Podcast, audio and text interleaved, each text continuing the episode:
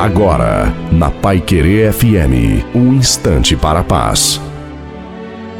Olá, ouvinte da Pai Querer FM, sou o pastor Wilson Tinonim e tenho essa reflexão para você.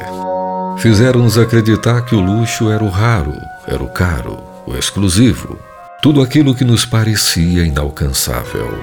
Agora nos damos conta que luxo eram pequenas coisas que não sabíamos valorizar. Luxo é estar são. Luxo é não pisar em um hospital. Luxo é passear na beira do mar. Luxo é poder sair na rua e respirar sem máscara. Luxo é poder reunir-se com toda a família, com amigos, ir à igreja sem restrição. Luxo são os olhares. Luxo são os sorrisos.